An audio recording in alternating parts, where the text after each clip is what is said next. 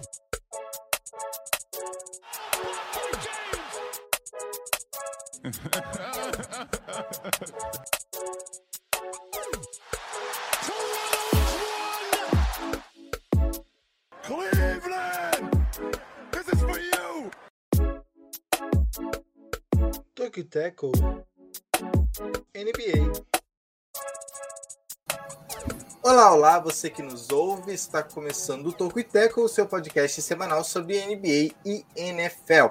Seja muito bem-vindo ao nosso episódio de número 110. Eu sou o Juan e junto comigo tá ele, Jonas Faria. Jonas, segunda semana, segundo episódio seguido, você sendo apresentado primeiro. Mas Que um massa, cara. especial, eu diria, né? O Jonathan não, não está presente aqui, né, nessa gravação, Ah, é? então fica aí com o bicampeonato e.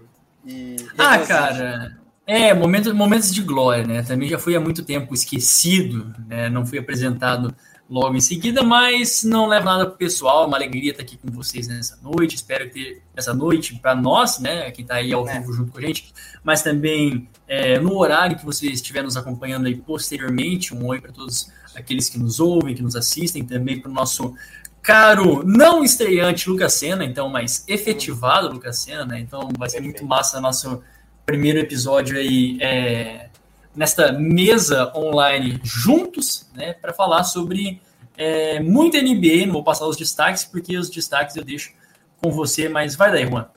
É, então, para apresentar, né, para quem ouve o podcast semanalmente, religiosamente toda semana, já conhece o Lucas de outros carnavais, ou melhor, de outro carnaval, né? Ele participou de um, de um podcast antigo. Não lembro, não lembro desde, não lembro que podcast foi, há quanto tempo foi, mas andou participando aí é, de uma edição. E agora ele foi efetivado, não só o Lucas, mas também o Pedro. O Pedro é, ainda não não vai participar dos próximos podcasts, mas se você assina a nossa newsletter, né, se você assina lá em tokiteco.substack.com, link na descrição, né, em todos os lugares aí você acha o link para assinar news de graça, inclusive. É, você já conhece o Pedro sem saber, que o Pedro já tem contribuído com a nossa newsletter desde a semana passada, assim como o Lucas, então você já conhece eles, eles foram é, integrados à nossa equipe desde a semana passada, então a partir da, dessa semana e das próximas, vai se acostumando já com a voz do Lucas, que é essa aqui. E aí, Lucas, tudo bem? E aí, Juan, e aí, Jonas, sempre prazer estar aqui mais uma vez, a segunda vez, a primeira efetivado. Ah, agradecer a todo mundo também que tá me ouvindo agora pela segunda vez, né, aqui no Tocuiteco. Sempre bom estar aqui para falar bastante de NBA com vocês. É isso, perfeito. E Jonas, me conta qual é a ideia do Tokiteco. A gente sempre reforça né, que a ideia do Tocuiteco é uma ideia muito bacana né, de ser dita, que é a ideia de trazer os principais destaques do basquete e do futebol americano, né, da terra do Martin Scorsese.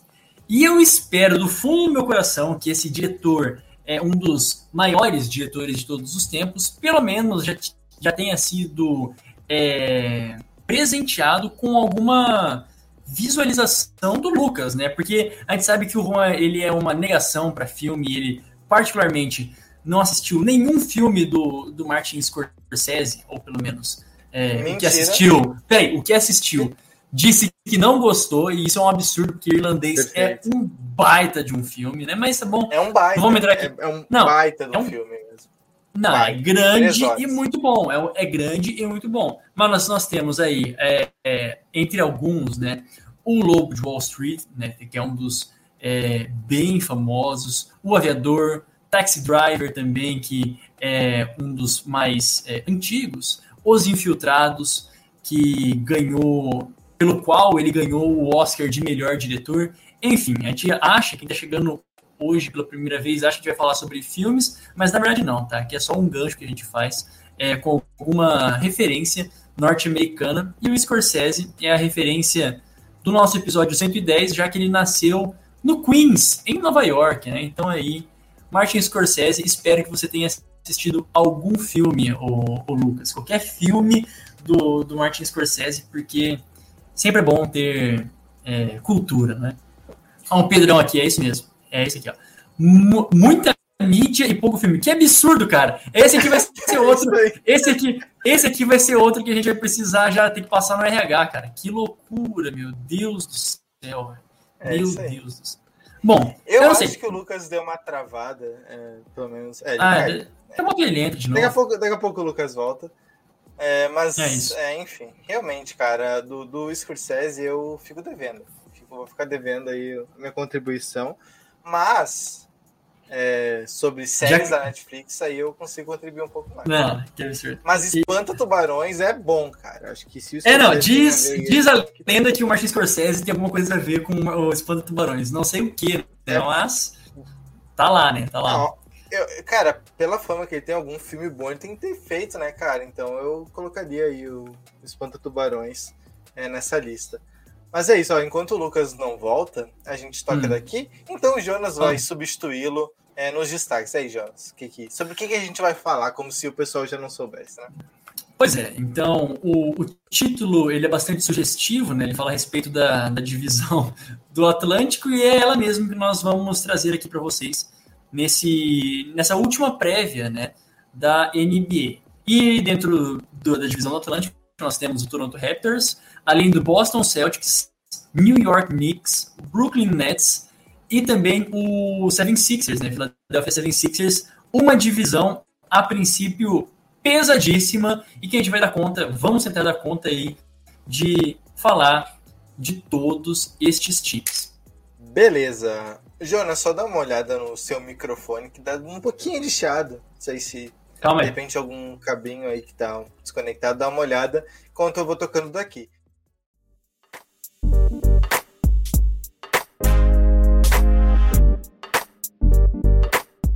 Como manda a tradição do programa, é, a gente sempre começa pelos times que foram pior na última temporada durante a divisão.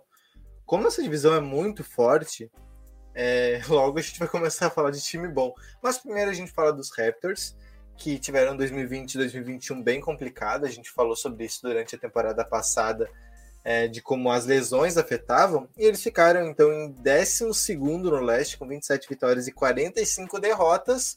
E devem ter para essa temporada né, um time titular baseado em Fred Van Vliet, Gary Trent Jr., O.G. Anunoby, Pascal Siakam e o Ken Burch. Entre as principais chegadas estão o Scottie Barnes, né, que foi draftado aí na quinta escolha geral, né, não, na quarta escolha geral, por surpresa de muita gente, é o Precious Achille e o Goran Dragic, que chegaram aí na, na signing trade do, do Kyle Lowry.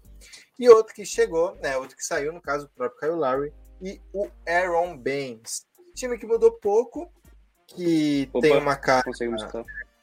Isso, o Lucas voltou. Aí, rapaz. Ah, Voltou, me- Mas falando do, Voltei do de jeito diferente. O time, os Raptors então mudaram um pouco em relação a si mesmo, mas estão, digamos assim, num processo de reconstrução, né? Tem o Gary Trent Jr., tem agora o. o, o pera aí, o. O Scottie Barnes? O Scottie Barnes também, que, que tá fazendo uma pré-temporada muito boa. Então acho que tem, tem boas pretensões a equipe. Só não sei se por essa temporada, porque a gente tá falando de um leste muito, muito, muito forte.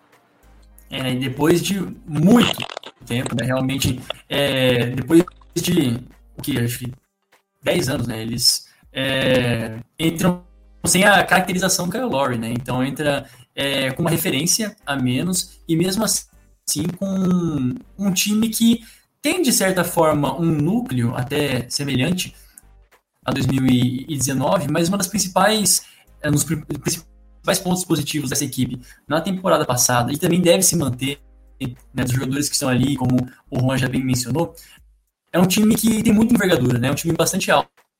É, é um time que é, tem vários jogadores que conseguem defender as diferentes posições. Pode se apoiar nisso, na verdade. Né? Pode realmente é, melhorar na defesa, até porque na temporada passada, se não me engano, foi a 15 é, defesa geral, não é lá grandes coisas, mas também não é ruim.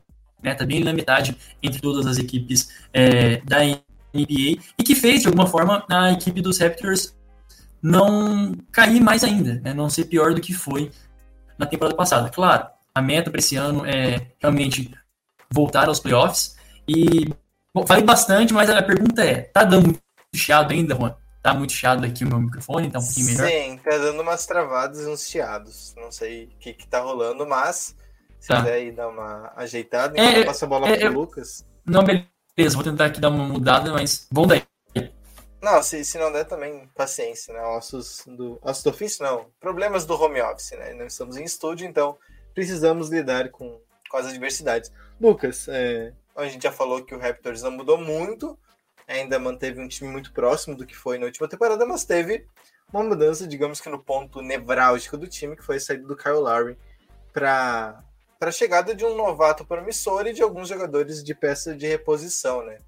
Bom, agora de volta com a internet, né? Eu não quis fugir do Jonas, mas eu já vi o Lobo de Wall Street. Uh, não quis fugir do tema, só a internet não quis que eu comparecesse também. Mas agora falando dos Raptors, eu acredito que os Raptors ainda mantêm um bom núcleo, né, para disputar essa temporada.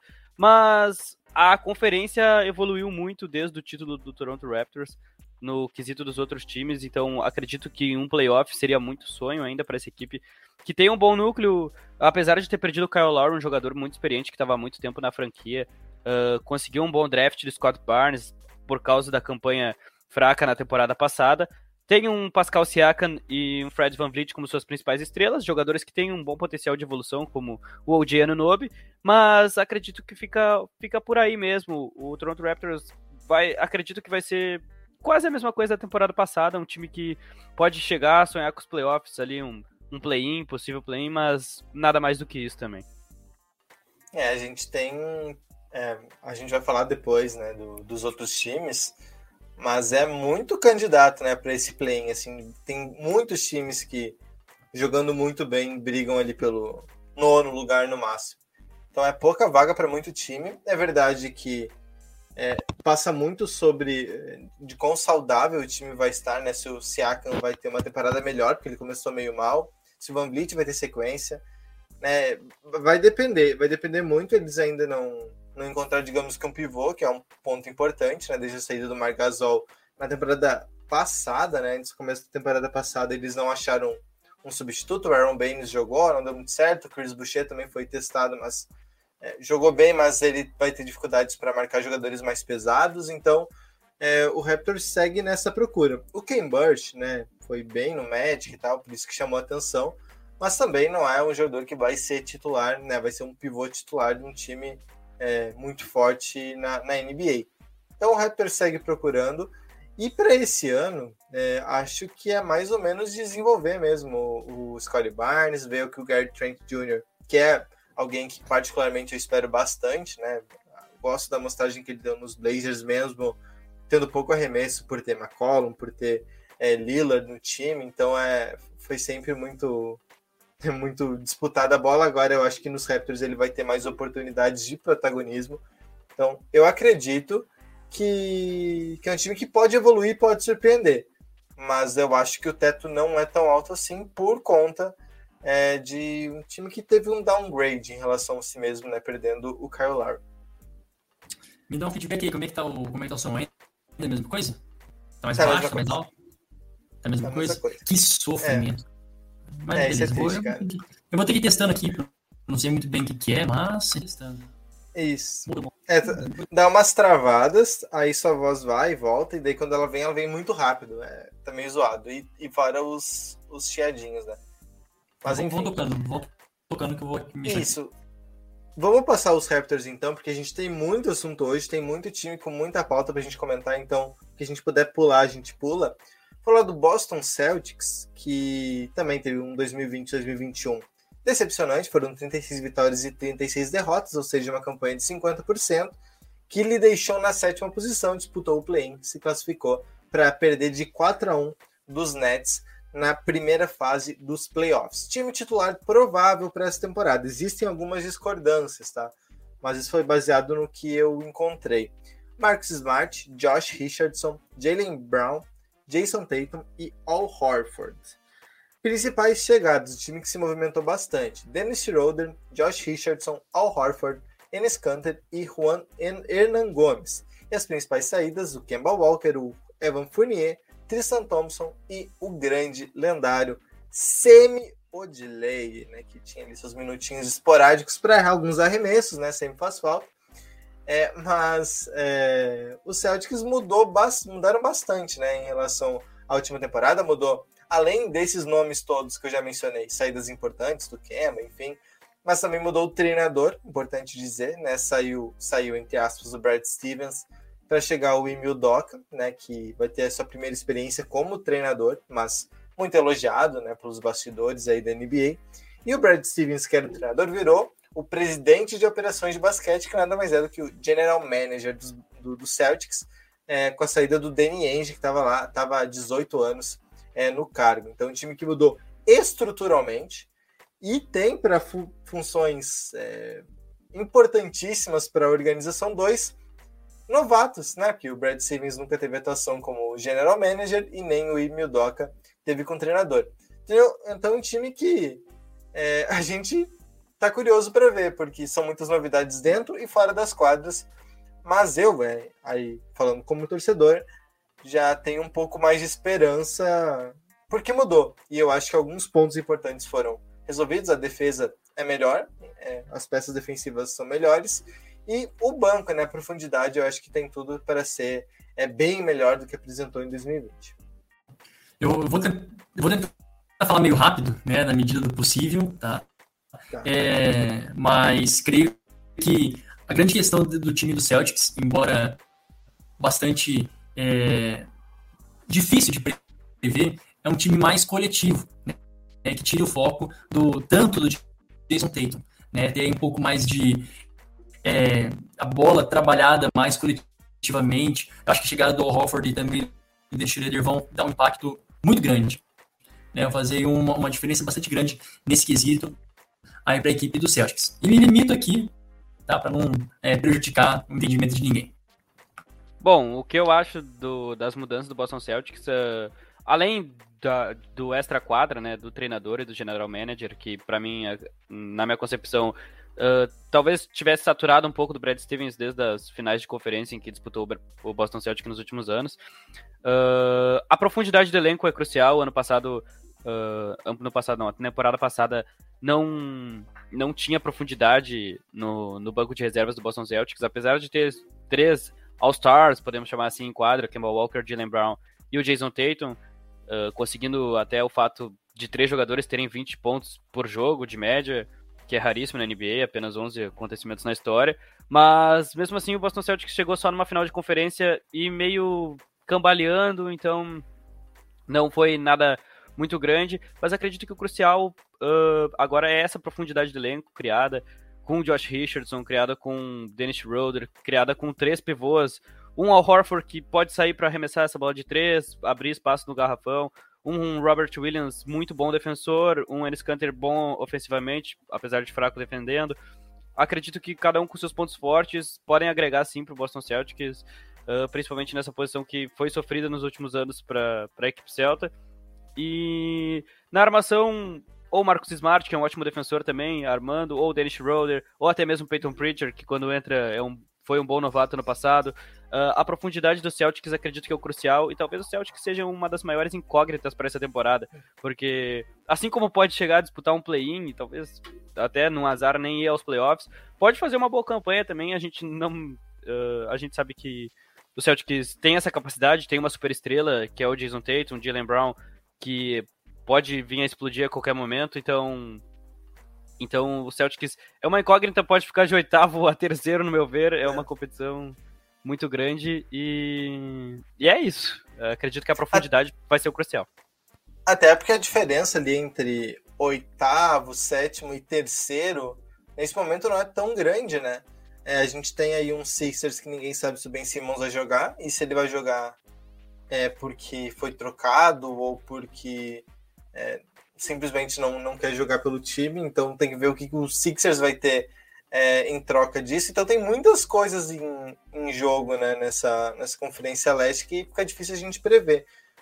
Mas, é, de novo, eu acho que se movimentaram bem, porque parecia um time muito engessado em termos salariais e pensa, pô, ah, já tinha o, o teto salarial estourado, né? Tinha aquele é, a, a trade exception lá do, do Hayward, que não usava nunca para nada, né? E, enfim, ficava sempre nesse, pode fazer, mas não faz, né? E, e outro ponto importante, né? O, o, o, Brad Stevens, como general manager, se mostrou muito agressivo, né? Porque o Danny Ainge era muito conservador, né? Ele não fazia movimentos, né? Eram movimentos muito pontuais, enquanto o Brad Stevens chega e troca o Kemba, é, não renova com o Fournier, né? Busca alguns, alguns ajustes, consegue o Wall Horford de volta lá do, do OKC, pagou caro, pagou a first nele, né? Pagou a escolha de primeira rodada desse ano, mas foi agressivo, buscou é, movimentações e agora tem que ver se dá certo, porque as peças estão aí.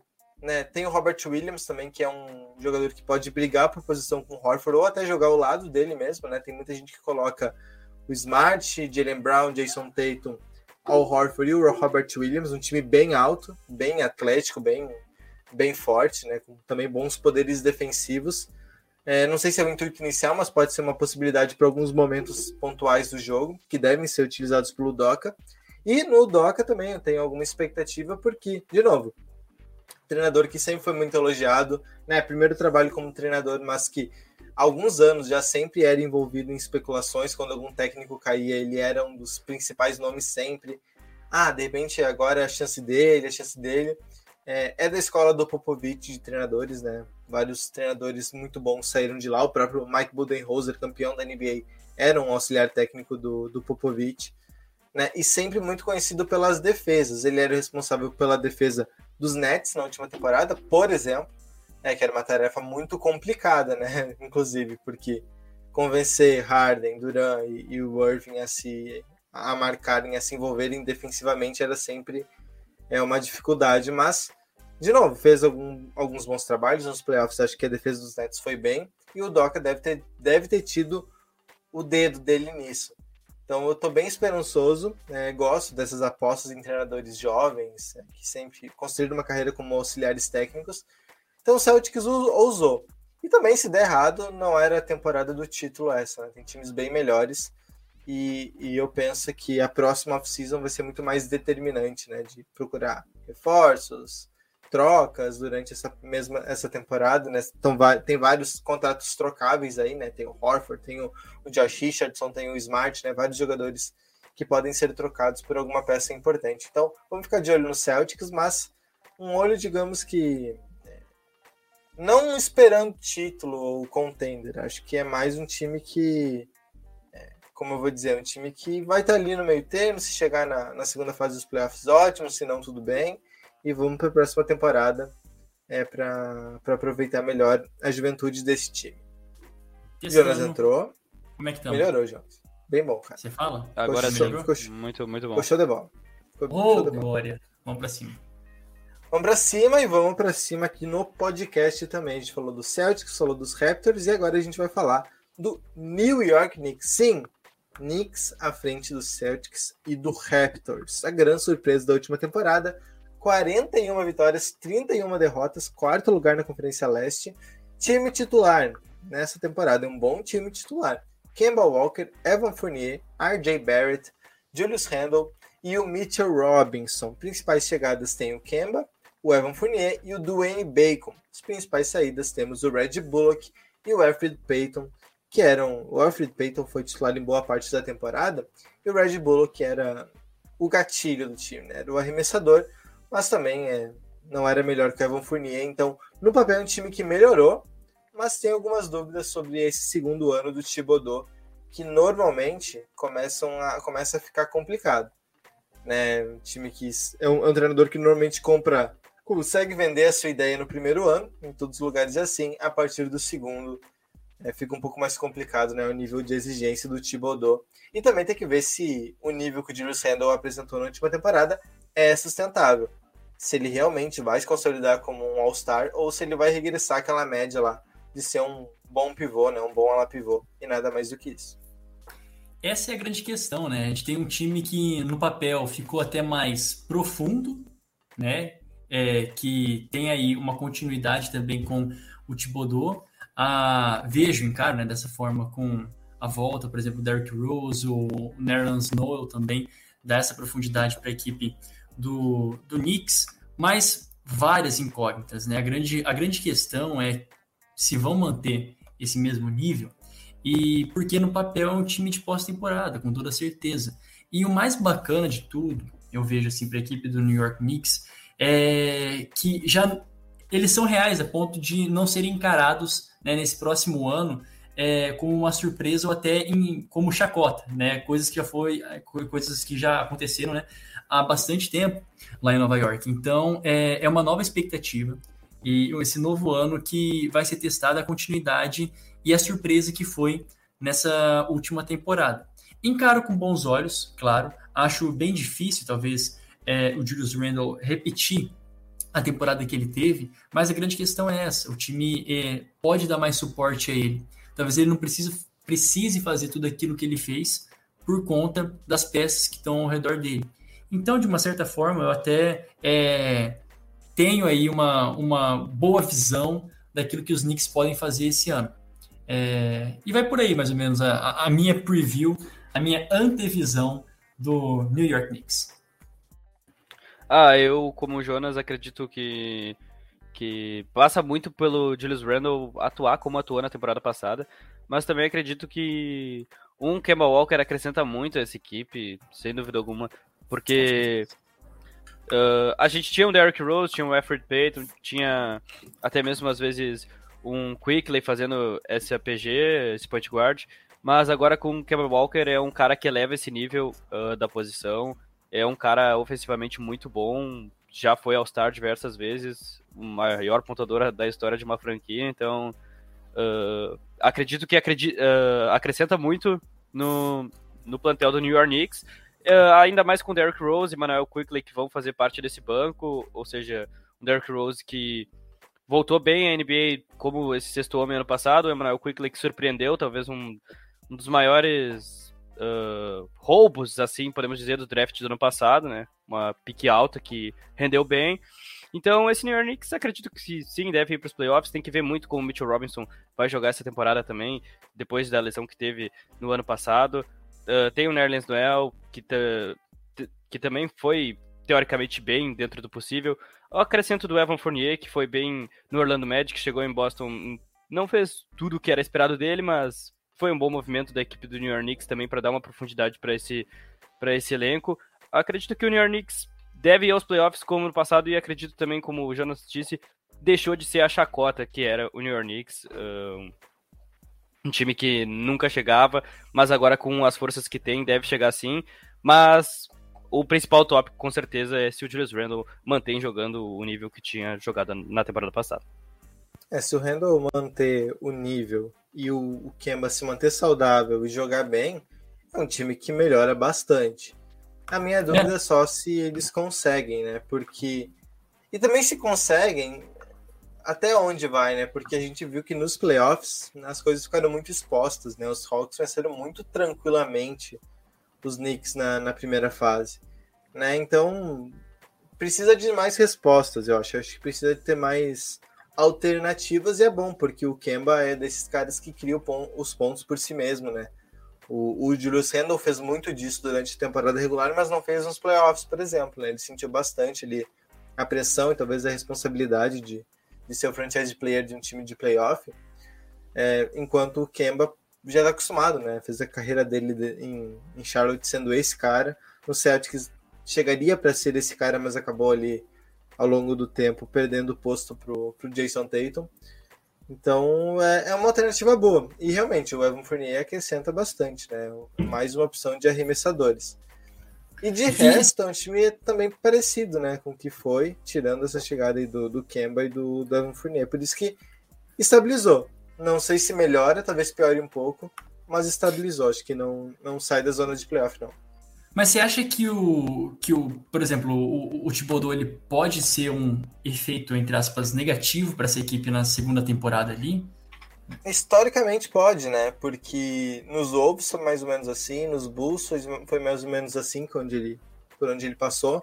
É, o, o Bulls ele conseguiu levar para final de conferência, não conseguiu? É, com os Bulls? Isso, isso. É que daí tinha o Derrick Rose, né? Um time que. Mas depois que perdeu o Derrick Rose, não conseguiu jogar mais e muito não só por causa do Thibodeau, mas também perdeu o Rose é complicado. Mas o que historicamente acontece é que o Thibodeau é um cara que exige muito em treinamento, Sim. entrega, e ele não Sim. poupa jogador. Então, se a coisa der certo, ela dá muito certo. Os jogadores viram uma família, né? Fica, fica tudo bonitinhos, se entregam, se esforçam pelo outro. Se as coisas não dão certo, ah, começa a questionar, não, porque os treinos não estão dando certo, porque o método de jogo não é esse. É, é o Thibodeau treina muita defesa, ele transforma boas defesas, transforma os times em boas defesas, e o ataque ele é mais simplesão, assim, tanto é que era bola no handle e, e descansa, né? Agora o Kemba também pode ser mais ou menos assim, assim como com o Derrick Rose. É, enquanto na defesa é um time mais disciplinado.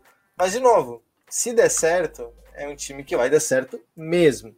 De top 4, top 5 do, do leste. Se der errado, é, pode dar bem errado também de jogadores simplesmente não comprarem a ideia. Até aqui tá tudo certo. Né? Até aqui Sim. tá tudo certo. Até o Kemba que não jogou é, os jogos consecutivos pelos Celtics na última temporada, é, o Thibodeau já avisou, não, ele vai jogar aqui. Aqui ele vai jogar jogos em jogos em dias consecutivos, porque ele não poupa o jogador, ele roda muito pouco o elenco e dá muito pouco espaço também para novato, né? O Obi Toppin jogou bem pouco, o Quickley jogou porque destruiu quando, quando esteve em quadra. Então é um treinador conservador que roda pouca equipe e exige muito deles. Então, se a coisa não dá certo, é, fica perigoso, né? Muito mais do que qualquer outro ambiente. É isso, vamos. É isso. Para A gente tá rápido, né? A gente vai ter né? eu, tava, eu tava indo ver o rating, na verdade, do. do... Vocês estão me ouvindo? Estão me ouvindo? É. Sim, é... Sim. Tava, vendo, tava vendo o rating defensivo, na verdade, da equipe do, dos Knicks na, na temporada passada. Segundo aqui, o nosso caro é, Pro Basketball Reference foi o terceiro, né? É, com 108 pontos. É uma ótima defesa. Exato. Enquanto no ataque, né, foi o 23 terceiro. Tem uma discrepância, mas pelo menos é, bate aí totalmente, né, com a característica do, do Thibodeau. Existe uma margem de melhora muito grande no ataque, né, se manter essa, essa, essa defesa coesa como foi no ano passado, realmente pode dar bastante certo. Essa era a última é, contribuição. Não tem, é, não tem por que achar que a defesa dos Knicks vai piorar. Mesmo Sim. que ah, o Alfred Payton talvez fosse uma arma defensiva e agora ele não tá mais, mas também não é como se ele fosse o, o, o ponto, a âncora defensiva desse time, né? Então não tem por que a defesa piorar é, por naturalmente. E o ataque tende a melhorar com o Kemba né? E com o Fournier, que, que são bons pontuadores. Eu acho que ainda vale um destaque também, né? De último destaque, que a gente pode esperar uma evolução do RJ Barrett ainda muito Perfeito. jovem, 21 anos ainda, jogador que já evoluiu na última temporada, mas é algo alguém de quem a gente espera mais ainda e é. tem um potencial de evolução aí que pode ser atingido. É, o problema do RJ é a comparação, né, com o Jamoran e com, com o Zion, que são os os, os caras que estão amigos da mesma é, é, os amigos de é. draft dele. Aí fica cruel. Mas é o mesmo que comparar o o DeAndre Ayton, o, o Marvin Bagley com o Doncic e com o Trae Young. Né? Desleal. Complicado. É. Atenham-se uh, as ah, proporções. É, não, vamos com calma, mas sim, o RJ Barrett pode, pode ter um, uma melhora bem significativa nesse ano, a ponto de, de ter mais protagonismo do que já tem em ser outra arma ofensiva bem legal. Você pode acompanhar a gente no nosso site em tocoiteco.com e também acompanhar a gente nas redes sociais lá no arroba Toco e Teco. Também temos a nossa newsletter semanal, né? Toda sexta-feira de manhã às 6 horas. É, você pode assinar e receber as principais notícias de NBA e de NFL. E pelo link, tanto pelo link tocoiteco.substack.com. Você assina gratuitamente, né? Fica tranquilo lá e entra na nossa lista lá de contatos dos que recebem a newsletter todas as semanas ali na sexta-feira de manhã. De novo, importante conferir. Se não entrou na caixa principal, entrou na, ou no spam ou nas promoções, vale sempre dar uma conferida, porque sempre entra e nem sempre o Gmail, ou Yahoo, ou Hotmail, por onde você acessar, ele vai avisar você. Eles sacaneiam a gente, né? Mas sempre tá entrando na sexta-feira de manhã. Uh, também temos o nosso esse podcast, você está ouvindo, ele fica disponível nas principais plataformas de podcast, mas a gente faz uma, um apelo especial para a Aurelo, por quê? Porque baixando o podcast, baixando, perdão, baixando o aplicativo da Aurelo e ouvindo o Toco Teco por lá, você ajuda diretamente o podcast o Toque Tackle a se manter. A Aurelo é, disponibiliza um valor é, para cada play que a gente recebe por lá, um valor é, simbólico, mas já ajuda a gente de certa maneira, e você não paga nada por isso, basta ouvir por lá que a gente recebe um valor é, por cada play. E também pela Aurelo, você pode assinar o Tokiteco. Aí sim, você escolhe um valor lá um pouco maior e pode dizer: não, acho que até aqui vai tudo bem para mim.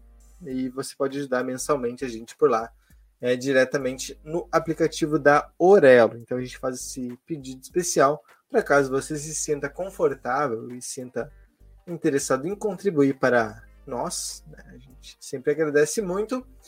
É, e ficamos sempre de muito felizes quando entra um dinheiro na nossa continha. O YouTube também, você pode. No YouTube você pode acompanhar a gravação ao vivo do podcast, sempre nas terças-feiras, quarta-feiras à noite. A gente entra ao vivo por volta das 10h30, 10 horas, 9h30, depende muito, mas por volta desse horário para falar de NFL na terça, quarta na, de NBA na quarta. De novo, gravação ao vivo com uma conversa um pouco antes do podcast, depois do podcast também a gente interage com o pessoal que está pela live. E também no nosso canal no YouTube tem alguns vídeos exclusivos, né? Alguns vídeos inéditos que você só encontra por ali. Se fizer isso, não se esqueça então de curtir o canal, de curtir o vídeo, se inscrever no canal e também ativar a notificação para não perder nada que a gente solta por aqui ou por lá, dependendo de onde você está nos acompanhando. Aí, Juan, tá certo, né? Ali, ó, Emily Grinks e Júlia Faria são as nossas duas assinantes da Aurelo, então um agradecimento especial às duas que já estão nos ajudando. Perfeito, muito obrigado. Agora a gente dá sequência para falar dos times que mais têm que ser falados né, no, nesse momento. O Brooklyn Nets. Brooklyn Nets na última temporada, 48 não, 48 vitórias, 24 derrotas, segunda melhor campanha do leste na temporada regular, caiu nas semifinais, é, na, nas semifinais de conferência para o Milwaukee Bucks e de lá, né, é, foi por muito pouco, né, foi basicamente por um dedão do Duran que eles não eliminaram os campeões, o time que seria campeão, mas que nesse ano o time titular, e aí eu já não estou considerando o Kyrie Irving, a gente vai falar melhor sobre isso depois, James Harden, Bruce Brown, Joe Harris, Kevin Durant e Blake Griffin. Principais chegadas: Perry Mills, Paul Millsap e Lamarcus Aldridge. Principais saídas: Jeff Green, Landry Shamet e o DeAndre Jordan. Falando sobre o Kyrie, né? Acho que é o que mais importa aqui. Não se vacinou, né? Ele ainda não procurou a vacina, pelo menos até esse momento não se tem notícias da vacina do, do Kyrie. E a prefeitura de Nova York, ela obriga é, os seus habitantes, né, a população nova-iorquina, a tomar a vacina para participar de eventos públicos. É, tem um número X lá de, de, de número mínimo em, em eventos fechados. É, a partir de determinado número, apenas pessoas completamente vacinadas podem participar desses eventos, seja esportivos, shows, enfim, todas as apresentações que em ambiente fechado. Essa medida vale para toda a população de Nova York, e considerando então os times do Knicks e dos Nets, que são considerados ali, né, como habitantes da cidade. É, então, para participar dos jogos em casa, todos os jogadores desses times têm que procurar vacina, tem que ter se vacinado, senão não joga pelo menos os jogos em casa. Os de fora podem jogar tranquilamente, porque daí é outra legislação, legislação né, municipal. É, e o Irving não tomou vacina, então ele ficaria de fora nesse momento de todos os jogos em casa. Porém, os Nets na ontem, né, na, na terça-feira, durante o dia, divulgaram oficialmente que o Irving está afastado do time, não vai treinar, não vai participar nem dos jogos fora de casa até tomar vacina, uma medida, segundo eles, de precaução, né, para não expor os outros jogadores e ter de repente um surto de Covid interno, e também para, imagino que forçar a vacinação do Kyrie, porque é a terceira estrela desse time, é o cara que não é o que, que vai definir o título, porque ele é o menos importante dos três, mas seria um acréscimo bastante, bastante alto e foi um investimento bem grande que os Nets fizeram para agregar o Irving a duas temporadas. A boa notícia é que, né, desse time todo do grande trio, é o Irving. E a má notícia é que é o Irving de qualquer forma, né? Então, é, é uma grande incógnita, né, que passa aí pelo, pelos Nets, que nem por isso deixam de ter, é, ao meu ver, ainda o time mais profundo da NBA. Ainda é o time com uma, o melhor elenco de apoio, é, com quase recursos ilimitados de ataque.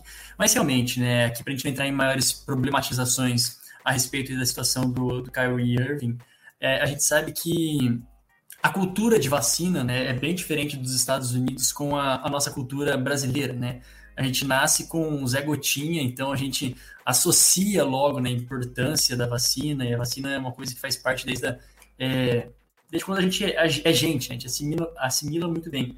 Enquanto isso, o Irving sabe que ele tem algumas. É, ele luta muito pelas causas que ele acredita, né? Ele realmente é um cara que se posiciona, às vezes até parece meio doido, então, é, é, é mais aí um, um, fator que ele disse que também não é simplesmente por ele, é também pelas outras pessoas que são obrigadas a tomar a vacina, né? E essa obrigatoriedade também é algo é, que a gente pode que não vamos entrar em maiores problematizações, que não é o tema do podcast, mas de qualquer forma é compreensível ah, e esperado, né? Eu imagino pela parte dos Nets essa, essa possibilidade do Irving dar uma escapada, né? Porque acho que um time que contrata ou que tem o Irving no seu elenco espera o inesperado, né? E aí realmente é um início de temporada é, não ideal para os Nets, mas mesmo assim tem gente de sobra para trabalhar muito bem ainda e continuar com uma ótima temporada. É, eu concordo em tudo que o Jonas disse, até porque o Irving a gente já sabe do histórico dele de. Uh, como eu posso chamar? De falas, de defender o que ele pensa e não ligar para a opinião dos outros mesmo. Ele sempre foi assim, às vezes com ideais malucos, às vezes revolucionários, enfim. O Kyrie Irving sempre foi assim, desde Cleveland Cavaliers, desde Boston Celtics, agora no Brooklyn Nets tem que saber que ele é uma incógnita completa, mas ainda assim, um time que tem James Harden e Kevin Durant, com certeza é o time que tem as melhores peças ofensivas da liga, então não pode ser descartado nunca. Esse time, no quesito ofensivo, é com certeza o melhor e o que mais tem armas para utilizar, além de uma boa rodagem que pode ter com seus jogadores reservas, bons chutadores, agora com a chegada do Perry Mills. Esse Brooklyn Nets ainda fortíssimo, vai brigar pelas, melhor, pelas cabeças do, do leste, com certeza provavelmente por título, né? Como destacou o Juan antes, um pé 48 ali, mais talvez, tirou Nossa, a temporada do cara, Brooklyn Nets. Era, era unha bem feita, né, cara? Era, era, era um... Que, é, que pena, né? Um pezinho de um metro e meio, né? Se fosse um metro e vinte e cinco, tava bom. É. Não, e, e, e, assim, o louco é que dizem que ele usa. Não é dizem, acho que é informação. Ele usa números maiores, né? No... É, cara, é só, é só bizarro. É sobre isso. Mas sobre, é. sobre o Irving, é, eu dei uma saída rápida para pegar água que minha garganta secou, então desculpem se eu serei repetitivo. Mas o Irving disse: é, eu não sou anti-vax, eu não sou anti-vacina. Mas eu defendo os que são.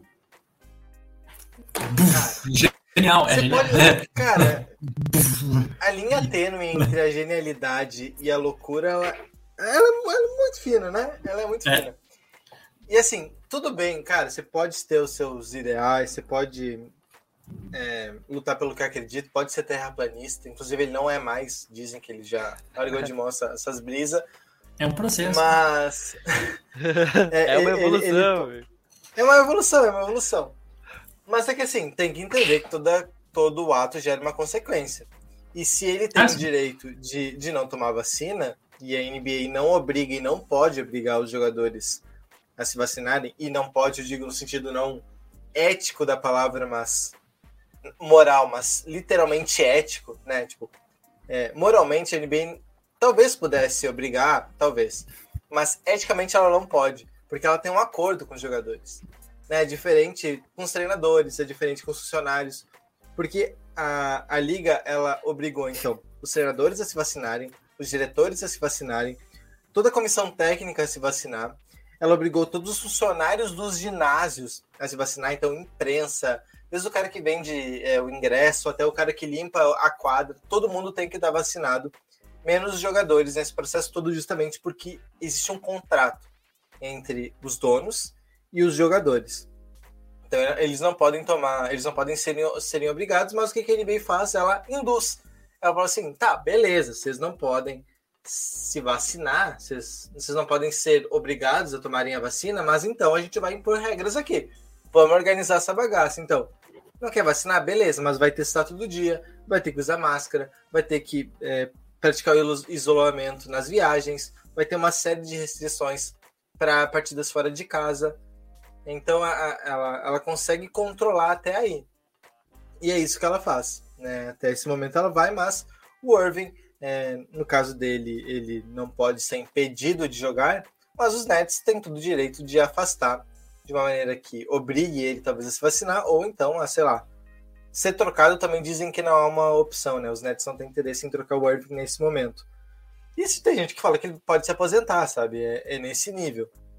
Seria algo, assim, acho que não sei se tem na história da NBA um, um fim de carreira tão maluco quanto poderia ser esse do Irving, né? De o cara no, talvez no auge da carreira é, encerra encerra a carreira porque, sei lá, porque não quer tomar uma vacina por uma pandemia. É algo que, que, é, que é complicado até de entender, né, os motivos, mas enfim. É, é, assim, é, é como eu disse, é, é, bastante complicado, né, porque a maneira como é, os americanos, eu acho eles entendem a, a liberdade em poder ou não escolher é, o que eles quiserem, né, acho que eles valorizam muito esse tipo de liberdade individual a ponto de colocar em xeque até mesmo a profissão, né, entre aspas, né, essa profissão deles, que é, é jogar basquete. Né? A gente viu também a respeito na, na newsletter, né, que deu destaque para o Andrew Wiggins, não sei se a gente falou no podcast passado, mas Andrew Wiggins também era outra situação que não queria tomar vacina e tal, depois é, ou tomava ou não jogava, no final das contas, é, escolheu por, por tomar e, enfim, é mais um caso. E tem outros, né, tem outros que, que a gente não acaba tomando tanta repercussão assim, porque são jogadores é, menos expressivos, mas de qualquer forma, tá aí mais uma peripécia do, do nosso grande do nosso grande Kyrie Irving. Isso. O Jonas, teu áudio está travando de novo. Tá dando aquele mesmo problema. Parece que, que ele dá uma desgastada. É, de repente morreu, faz morreu. fez de novo. De tá, repente faz beleza. fez de novo que, que volta no grau. Mas então, é, passado o assunto Kyrie, o que, que sobra desses Nets, né? Porque eu coloquei aqui no time titular do Bruce Brown. E eu elogiei muito o Bruce Brown no ano passado. Eu acho ele um bom defensor de verdade. Ele jogou até de pivô já, tá? O cara que, que faz de tudo. Ele, ele é, é, é, um bom defensor, né? Eu já falei disso. E pode se tornar um bom, um bom pontuador também. É, de novo, ter o, o Harden e o Duran no time, você tem talvez dois dos três melhores jogadores da NBA, ou dois dos quatro, ou dois dos cinco no seu time você é candidato ao título, você é um dos melhores times da NBA. Né? Não tem como, não tem como. Então, mesmo perdendo o Irving, os Nets são ainda os favoritos a serem campeões. São menos favoritos? São menos favoritos. Mas ainda tem muita qualidade aí. E a gente viu que o Duran sozinho, sozinho, sozinho, ele quase eliminou os, né, os Bucks na, na, na, semifinal de conferência. Então é, é, é muito louco pensar o que, que o que, que, pode ser esse time ainda, nem que seja só com Harden, por exemplo, é, em plena condição física.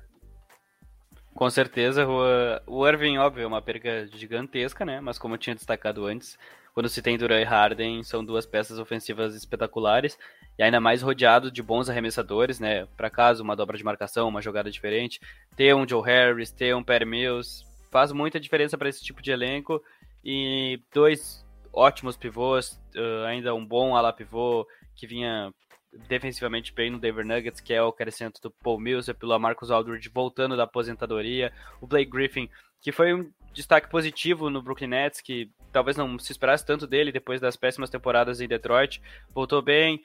Então, esse time do Brooklyn Nets não pode ser descartado a quesito de título nunca, porque a gente está falando de uma equipe que, além de ter duas, duas superestrelas, das, das melhores que temos atualmente, ainda tem um elenco que vai jogar ao redor deles com qualidade. Então, mesmo assim, sem Kyrie Irving, esse time vai bater para ser campeão do leste, tentar ser campeão da NBA de novo. É, para mim não Como muda. É que... Oi? Fala aí, Jonas. É, você tá com, inclusive com delay, cara. Não sei o que tá rolando aí. Acho que seu computador tá morrendo, de verdade. Tá, agora que tá com um delay monstro ah, e o áudio tá meio atrasado. Dá uma, dá uma olhada aí, dá, faz uma, uma cirurgia no, no homem. Acho que dos Nets era isso, né? Acho que falamos bastante do, dos Nets. Agora a gente. O Lucas quer falar alguma coisa? Ah, não, tá, nada, podemos passar. Bom, vamos pro, pro Sixers então. Que é, foi o campeão da divisão ano passado, né? Que teve 49 vitórias, 23 derrotas. Primeiro, primeiro lugar na divisão e na Conferência Leste. Esse ano, né? Aí eu, no quinteto titular eu coloquei o Ben Simmons, porque as notícias é que ele, que ele tá voltando. Então deveria ter Ben Simmons, Seth Curry, Danny Green, Tobias Harris e o Joel Embiid. Principais chegadas, o André Drummond e o George Niang. E a principal saída é o George Hill. De, no, de novo, um time que no papel não muda muito, se o Ben Simmons continuar por lá. Para situar né, o pessoal que está tá, ainda não está muito ligado no que está acontecendo, chegando na NBA agora, enfim. Ben Simmons teve playoffs bizonhos na última temporada, jogou realmente muito mal. É, e ficou toda essa off-season aí, ah, porque vai sair, se afastou, disse que nunca mais vai jogar pelos Sixers, né? Se afastou, aceitaria as multas todas, né? Tudo bem, redução do salário também não ia receber tudo indicava que ele realmente não ia voltar para os Sixers, não ia jogar mais pela franquia, ia forçar uma troca, como vinha forçando.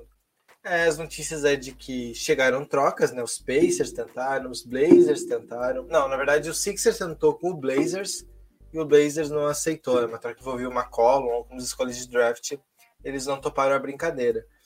É, só que agora o que aconteceu? Nessa semana, as novas notícias são de que voltou né, que o Ben Simmons mudou de ideia. Não sei o que aconteceu, se pesou no bolso, não, não, não, não sei.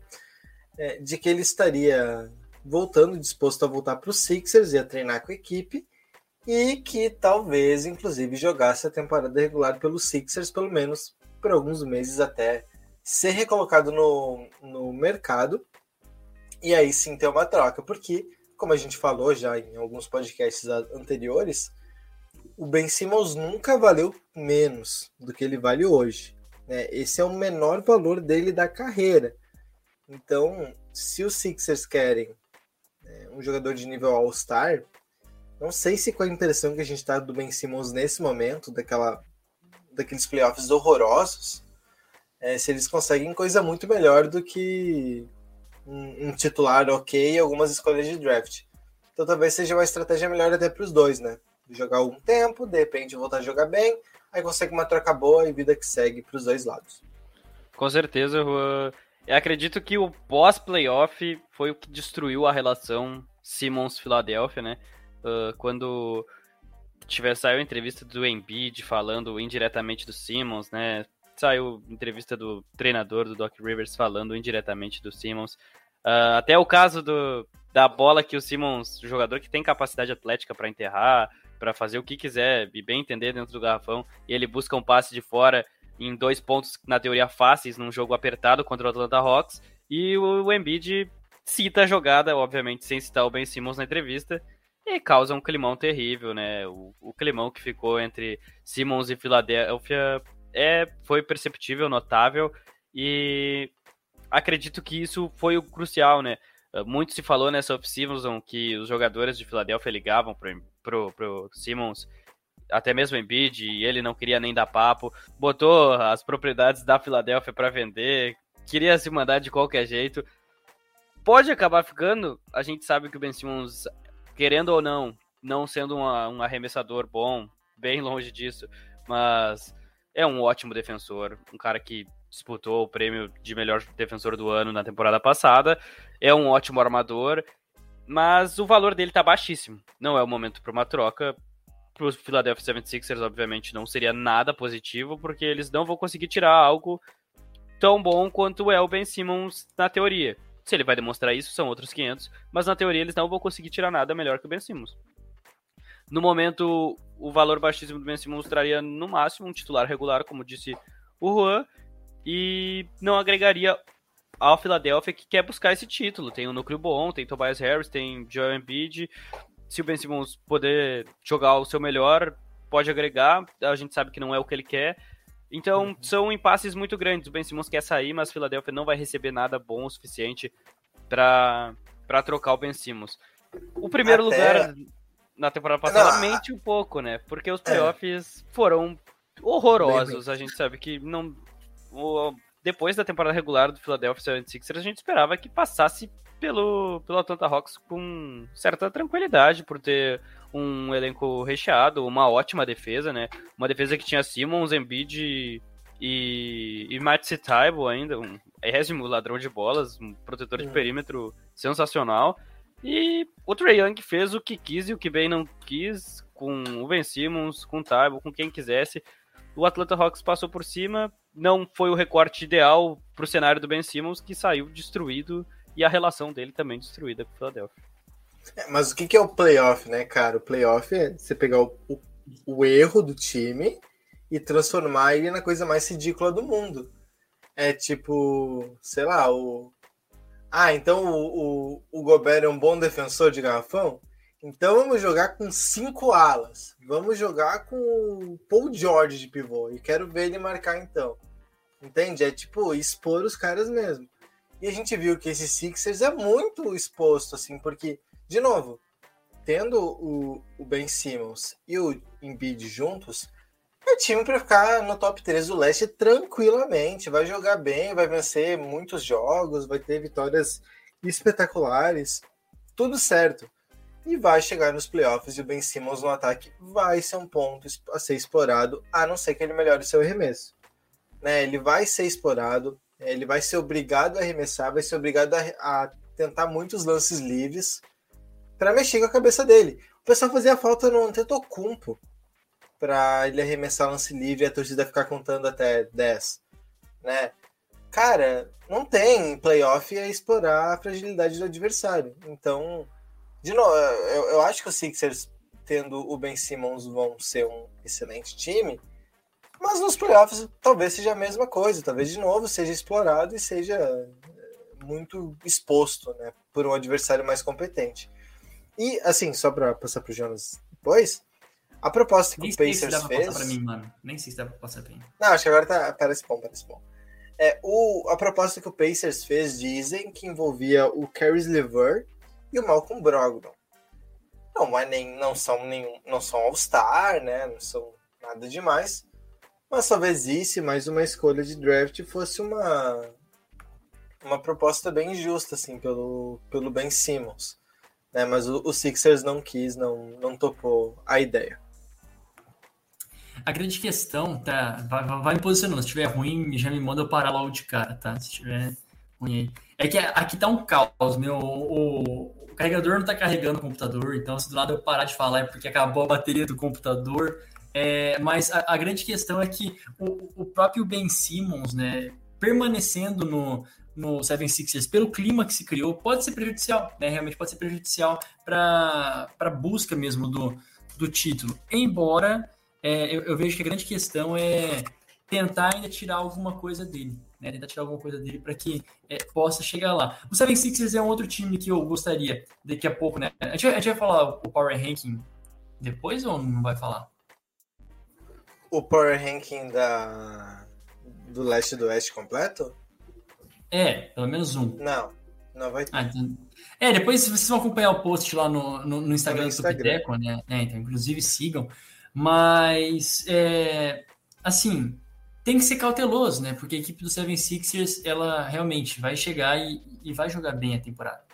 Né? É um time que tem bastante recurso e é, é, que, é que, no final das contas a gente mede a, a força do time nos playoffs. Então, assim, a prévia, uma prévia não ousada de que vai bem, né? Na temporada regular.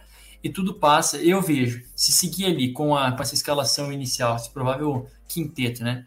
Ben Simmons ali iniciando, é, pode ser que renda um caldo, né? Renda um caldo bom e até para interesse próprio dele, né? Acho que por interesse próprio não fazer corpo mole no Seven Sixers e sair quanto antes. É isso, se ele jogar bem, ele não vai ficar lá.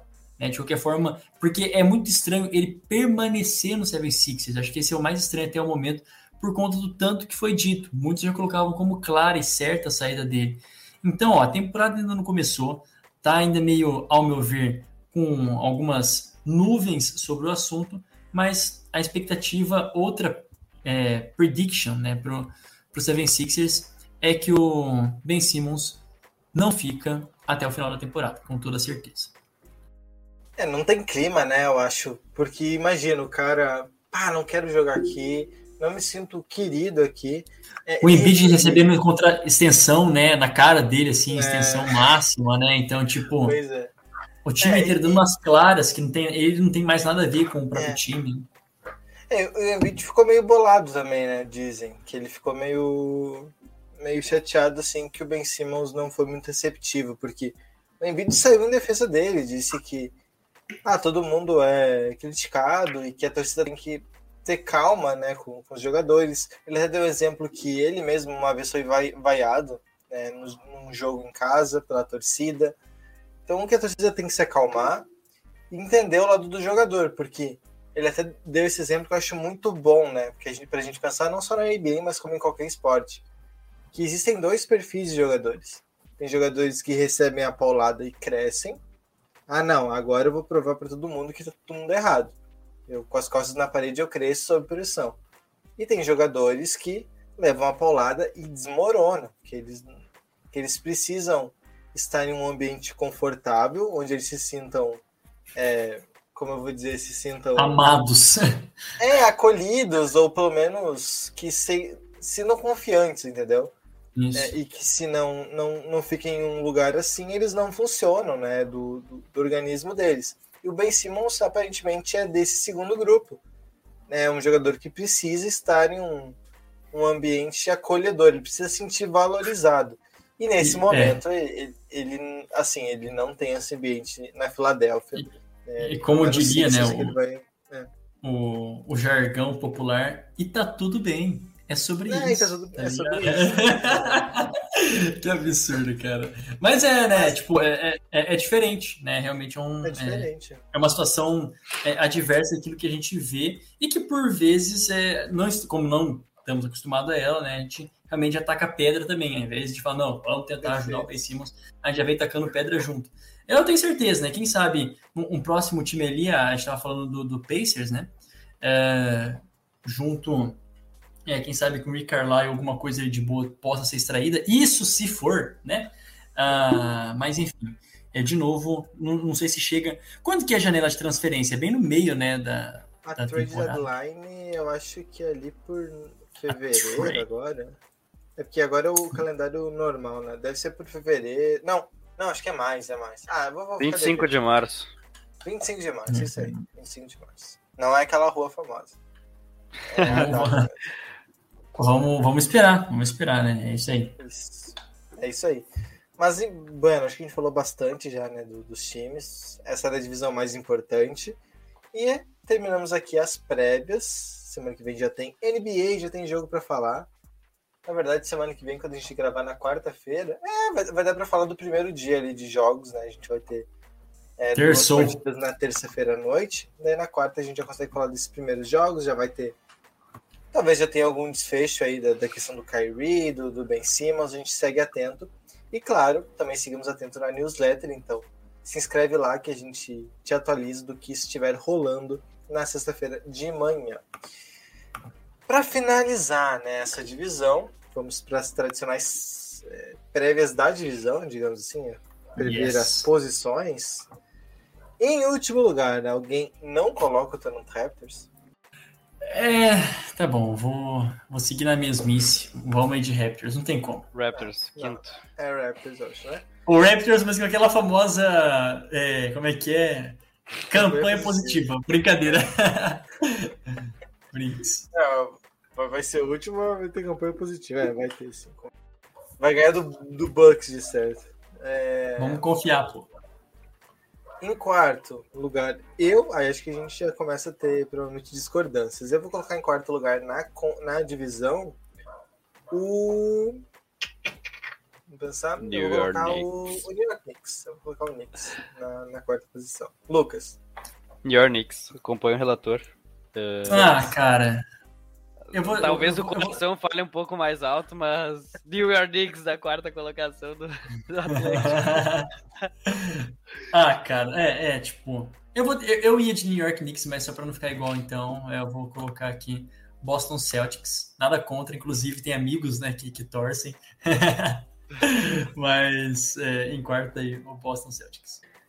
Em terceiro, aí sim, eu vou colocar o Celtics. E tu, conf- e eu confio no projeto Thibodeau, aqui terceirão. Vai no Knicks. Eu vou Lucas? de Celtics também. Não tem como fugir, né? Se já tá na frente dos Knicks, o esperado é que não fique à frente dos 76ers nem dos É Nets. isso. É verdade, Bárbaro. verdade. É, e daí, na segunda posição, eu vou colocar os Bucks. Acho que os Bucks não. Talvez a- aquela ressaca do título ela é real. Talvez Quem, Bucks? não- Pera aí, calma aí, calma aí, peraí, peraí, peraí, peraí. Bucks não, perdão. Opa! ah, os Sixers. Nossa, agora, agora eu fui longe, hein? Eu tô pensando Mano, você me quebra, mano. Esse, essa altura do campeonato, eu já falei. Que, ô, que divisão que eu tava falando mesmo, tá Não, ligado? não, não, desculpa, desculpa, desculpa. Eu, tava- eu falei pensando na, no ranking da, da conferência. E, Eu vou colocar os Sixers também, não coloco os, os Nets atrás dos Sixers, os Sixers com algumas dúvidas, mas até mesmo sem o Ben Simmons e tendo um jogador no lugar dele, um- nem que seja um McCollum da vida, acho que já é suficiente para eles terem aí uma posição bem consolidada nessa, nessa divisão com uma segunda maior força, né? Por ter um time tão fechadinho, tão organizadinho. Acompanho o Philadelphia 76ers segundo, independente de Ben Simmons ou não, se chegar alguém, ainda assim um, um contexto muito forte. Então, Philadelphia 76ers em segundo. O Jonas tá se coçando pra. Ah, cara, é que assim, falar ó, Não, não, na verdade, em condições ideais não tem como, né? Em condições ideais, a equipe do- dos Nets é, é- é superior. E em condições ideais aqui, até sem o, o Irving, tá? É, com os jogadores Sim, que tem ali mesmo, sim, em condições total. ideais, todo mundo saudável, é facilmente ali é, em, em primeiro, mas aposto também em mais uma temporada espetacular do Embidão da Massa, assim, porque agora vai ser Embiid Basquete Clube, sabe, assim, basicamente É isso. isso aí. Então, é, já era, agora vai ser mais ainda, mas vou manter um pouquinho de sanidade, pelo menos no último, para terminar bonito. É, o 76ers em segundo e os Nets em primeiro. Isso. E até acho que é importante falar, né, do, do Embiid, dependendo do tipo de armador que vier pro lugar do, do Ben Simmons, o Embiid ele vai ser, talvez ele seja o não um grande armador, mas ele talvez seja o cara que vai precisar também distribuir a bola. Não a la Jokic, porque o que o Jokic faz ninguém mais faz na liga, mas de ter mais a bola nas mãos, encontrar os arremessadores. Então, para o pessoal aí de fantasy que gosta de acompanhar, se liguem numa possível aumento, num possível aumento das assistências do Embiid, né, de ele trabalhando debaixo do garrafão para achar os passes na, na, na zona morta, na, na linha de três pontos para o Danny Green, para pro, pro Seth Curry, enfim, para quem mais vier por aí. Se vier um armador mais tradicional, eu acho que segue mais ou menos na mesma pegada. Mas vindo, por exemplo, o McCollum, de novo, dando exemplo que eu já dei, pode ser que o Embiid seja o grande é, organizador desse ataque. E os Nets, acho que em primeiro também, não tem muito o que falar, mesmo com o Durant sendo poupado um terço da temporada, talvez, o, o Harden também jogando ali em marcha lenta, né, para preservar a saúde. É um, é um time muito completo, um time que tem armas para duas ou três escalações, isso que é o mais impressionante, né? Eles têm muita profundidade, muito jogador bom, quer dizer, bom assim, né, para banco e tudo mais, mas são rotações muito profundas e muito completas, por isso que é, os Nets é só um, um desastre, né? A temporada passada deu tudo errado, né? Eles perderam vários jogadores por lesão e mesmo assim estavam ali em segundo lugar na, na conferência. E esse ano, ficando todo mundo saudável pela maior parte do tempo, não tem como pensar muito diferente de um título da divisão aí. No mínimo. É isso aí. Com certeza. E rapidinho, comentando agora, Kyrie Irving estava em live no Instagram agora. e já saiu aqui no Twitter, né? Falou eu estou coisa, ao não? lado de todos aqueles que acreditam no que é certo. Todos devem fazer o que acham ser melhor Cara. para si próprio. Ver o jeito em que está dividido nosso mundo é triste. Pessoas estão perdendo emprego. Não é ser, Cara. não é sobre ser antivacina, é sobre o que me faz bem. Eu não tenho segurança em tomar a vacina. E está tudo bem. Eu sei as É sobre consequências que essa decisão traz para a minha vida. Os tempos que vivemos são loucos. Eu não machuquei ninguém ou cometi um crime, completou Kyrie Irving. É sobre isso. Cara, é, é muito engraçado que ele fala muitas coisas e não diz nada, né? Tipo, daí ele tá falou isso, bem. então, então ele quis dizer que ele vai tomar a vacina, que ele vai se aposentar. Dá pra tirar todas as inter- interpretações aí. Pode interpretar que ele vai se aposentar, que ele não vai tomar a vacina, que ele vai tomar a vacina. Tipo, tá e aí, cara, você vai fazer o quê? Tem mais. Você vai fazer o quê? Se você escolhe tomar a vacina, eu te apoio. Faça o que for melhor para você. Eu continuo a rezar por todos aqueles que perderam entes queridos para a pandemia da Covid-19. É Ele segue em live. Ele está ao vivo no Instagram, Kyrie Irving. Ah, errado não. Errado Cara, não tem tá. que falar. Não tem o que falar. Não tem o que falar. Mas enfim. Enfim. Irving, por favor, só toma vacina, cara. É legal. É, Contra legal aqui, ver a. É legal ver as.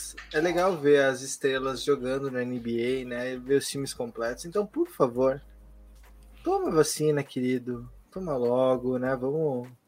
Vamos ver. Vamos ver esse Nets com tudo em quadra, por favor, né? Não pode ficar só na nossa no nossa, na nossa imaginação, esse Big Tree absurdo que eles montaram. Muito bem, pessoal. Acho que deu, né? Então, é, o Tocoiteco vai ficando por aqui. Não se esqueça de nos seguir. Acho que eu me afastei do microfone, peraí. Não se esqueça de nos seguir no Instagram e no Twitter, em arroba Tocoiteco, e também no nosso Facebook, em facebook.com.br Tocoiteco. Acompanhe também nosso site, tocoiteco.com, e assine a nossa newsletter, tocoiteco.substack.com. Ouça também o nosso, o nosso podcast semanal sobre a NFL, temporada aí rolando solta. E siga os nossos perfis pessoais. Eu estou nas redes sociais deste mundão de meu Deus em arroba Juan Grins. E você, Jonas, onde é que eu te encontro? No Jonas Faria no Instagram e Jonas Faria Underline lá no Twitter. E você, Lucas? Podem me encontrar sempre no Lucasena Underline 7, tanto no Twitter quanto no Instagram. Beleza. Muito obrigado a quem nos acompanhou até aqui. A gente volta na próxima semana com mais um episódio do Toco e Tackle ABA. Até lá, tchau.